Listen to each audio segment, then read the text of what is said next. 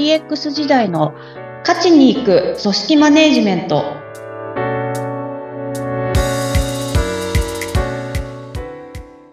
お疲れ様です。株式会社ダズリー代表取締役の筒井千明です。インタビュアーの土井さとみです。どうぞよろしくお願いいたします。お願いします。筒井さん私昨日まさに昨日ですね宅配便を待っていてで配送状況を調べていたんですね。でネットでお荷物番号みたいなのを押すと追跡ができたので押してみたらなんか見たことのないような住所に届いて今あるみたいなことが分かったんですよ。でさらにその場所のリンクを押すとなんと Yahoo 地図に飛びましてですねその地図上で私の待ってる荷物がどこにあるかを教えてくれたんです。これ面白いですね。もう地図とかまで出るようになってるんですね。本当地図が出るんですね。これ何がどう役立つって私もうまく言えないんですけど、ただ面白いって思いました。あと分かりやすいですよね、地図で見えた方が。うん、本当に。そうですね。もう、あ、ここまで来てるんだなっていうのが、こう肌で感じるというか、うん、うんって、それで、あ、じゃあもうすぐだ、ワクワクみたいなのを感じたりとか、文字だけよりもいいもんですね。いや、本当にパッと見たときに、あ、ここにあるっていうことが、すぐイメージができたりとか、まあそういった意味でも、すごく、あれですね。ただ、地図が見えるだけなのに、こんなに世界が 違って見えるんだみたいな。そうそう。本当にそれぐらいな変化ですね。うん、ね面白いもんです。はい。はい、えー、さて、今日のテーマはですね、まあ、そんな面白い変化を起こすために必要なお話、DX 時代に必要なマネジメントとは？これをテーマにお話伺ってまいります。マネジメント。マネジメントが筒井さんの、まあ、本業というかご専門でいらっしゃいますよね。はい、そうですね。はい。うん。あの、どんなマネジメントが必要なんでしょうか？えー、そうですね。まあ、まさに今の地図のお話とかはとてもわかりやすいのかなと思いながら聞いていたんですけども、あのまあ、DX 時代、ま、別の表現をするとしたら、まあ、変化が激しくって、あの、不確実性が高まっている時代っていうふうに言われていますと。なんかそんな気がなったことありますか？ねあ、そうです。不確実性ってよく聞きますね。ここれどういうことですか？なんか不安になってるんです。私。不確実性って何？って思っちゃうんです。あのー、別の言い方で正解がない時代とかっていう表現もよくしますよね。まあもしくは、正解、何かしら今は通用するけど、それがどんどん変わっていってしまう時代っていうふうなところは言われます。例えばこれまでだったら、なんでしょうね、あの、何か、えっ、ー、と、こういうやり方をすればある程度うまくいくよっていう、あの、や、なったものだったりとか、ロールモデルだったりとか、そういったものがあった時代だったのかなっていうところも言われてたりはするんですけど、まあ、そこが、あの、今はなくなった、もしくはあったとしても、どんどん変化をしていく、どんどん変わっていく。うん、1年前にやっていたことが、もう今年は通用しなくなっているみたいな、そういった、あの、予想ができない、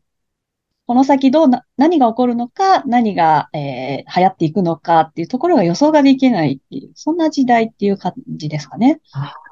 この時代の変化の流れがとても早いということですね。そうですね。おっしゃる通りですね。はい。なので、じゃあそういう時代に、あの、例えばこれまでのように、上に立った人間が、あの、こうしろと方向性を示して、じゃあそれが本当に正解なのかって言ったら、もうそれは必ずしもそれが正解とは限らないというか、まあ誰しも、で、そこに関しては、あの、別にじゃあその上の人が悪いのかって決してそういうわけでもなくって、もう全体的に正解がないですっていう状況感なので、ああの、正解を探し求めるのではなくって、あの、本当にトライアンドエラーというか、あの、こうなんじゃないかっていう仮説を立てて、実際に検証してみてっていうのの繰り返しっていうところになってきているのかなと。で、あの、先ほど冒頭のその、じゃ地図のお話だったりとかも、はい。現場のアイデアなんじゃないかなって気がするんですよね。あ、そうですね。ね、こういう風な形で地図で見せた方が、よりお客さんに届きやすいんじゃないのか、みたいなところも、で、誰か一人が決めていてとかっていう風にはちょっと思いづらいのうん、で。本当にそういったところで現場それぞれで感じてることを、あの、じゃあやってみようかっていう形で実際形にして、で、それが、あの、あ、こんないいものだったんだってうお客さんにん。思って実際届いているっていうええことになっていると思うので、うん。でも本当に、あれで面すね。そうではい。すね。じゃあ、その、もう、すごい勢いで変わっていく世の中、そして DX のこの時代に、はい。まあ、組織としてどんなマネジメントが必要なのか。うんはい。えーそうですね。なので、本当に、これまでみたいに、あの、分業ですかね。あの、ここの部門はこの仕事、ここの部門はこの仕事。で、あの、ある程度こういう工程を進んでいきましょうみたいな仕事の進め方っていうところでは、あの、世の中のスピードには追いつけなくなっていますので、あ、じゃあ、組織改革が必要ってことですか？えっと、組織改革ないしは、あの、組織横断で、あの、プロジェクト型で進めましょうみたいなお話が出てきている背景にも、まあそういったところがあるのかなっていうふうに感じてますね。うーん。の実際、じゃあ全体として、あの、例えば届ける先がお客さんなのであれば、まあお客さんに価値を届けていくっていうために、それぞれの、あの、人たちがどういう力を発揮して、で、最終どういった価値をお客さんに届けていくのかっていう、本当にその、まあ、ゴールというか、目指す姿っていうところを決めて、そこに向かって、あの、動いていく。まあ、そういった、あの、取り組み方になっていく必要があるのかな、というふうに思ってますね。社内で横断的なプロジェクトというのは増えてるんでしょうか？そうですね。あの、より変化に対応して、まあ、より世の中に何かどんどん打ち出しているような会社さんとかは、あの、横断でやってらっしゃるところが多いんじゃないかなっていうところは思いますね。あとは、そのチームの組み方みたいなところも、あの、先ほどちょっと言った分業ではなくて、本当に、えっと、プロダクトを作るチームっていう形で構成をして、でもその中でそれぞれの役割の人間が、あの、共通の目的、目標っていうところに向かって、じゃあ何をどうしていくかっていうところを、おのおの考えて、あの、意見を出し合ってやっていくような、そんな動き方をしていってると思いますね。うーん。あの、普段一緒に仕事をしない人同士が一つのプロジェクトに取り組むっていうことで、あの、こういうことができると、それぞれの力が発揮できるよ、みたいなことありますか？えーと、まずは、一人一人、本当に何ができるのかとか、あとは、何がしたいのかっていうところも、あの、把握した上で、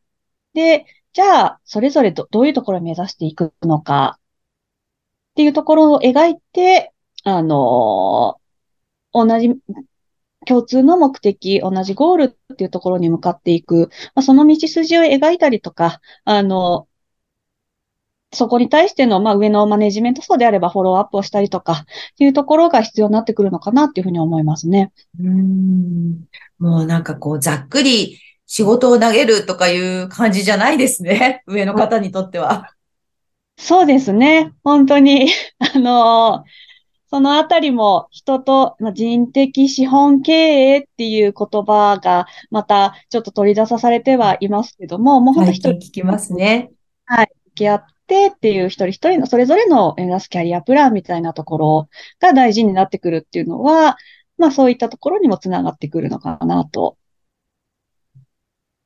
ありがとうございます。DX というとデジタルで人と人との結びつきが薄くなるのかなと思いきや、その DX を引き起こす側は、こう人と人との結びつきをきちんと丁寧に、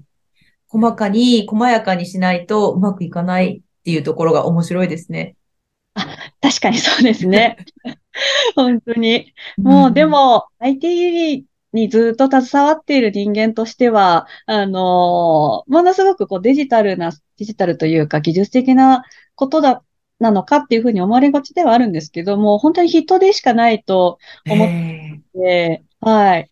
人が大事。ですね。もう人が全てだなっていうふうに思いますね。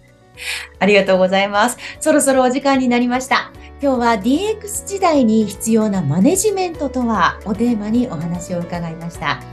筒井さんに DX のご相談のある方は、ポッドキャストの説明欄のリンクからお問い合わせください。お話は？株式会社ダズリーの筒井千明でした。ありがとうございました。次回もどうぞお楽しみに。